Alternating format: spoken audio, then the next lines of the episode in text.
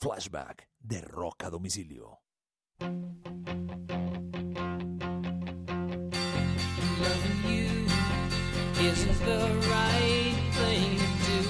Un 9 de abril del año 2018, Fleetwood Mac anuncia que han despedido a su guitarrista Lindsey Buckingham de la banda. Será reemplazado por Mike Campbell y por Neil Finn. Mike Campbell venía de Tom Petty and Heartbreakers y Neil Finn venía de la banda Crowded House. Lo curioso de toda esta historia es que Lindsey, pareja durante muchos años de Stevie Nicks, terminó expulsado de la banda por otro roce con su expareja, a pesar de haber superado muchísimos sucesos a lo largo de su historia.